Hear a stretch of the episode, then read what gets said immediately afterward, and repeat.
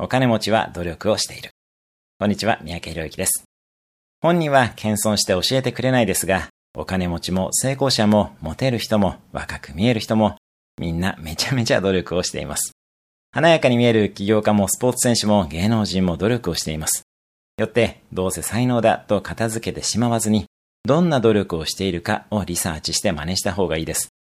この時に真似をするべき内容は、具体的に何をしているのかの doing とどんな考え方をしているのかの being の二つです。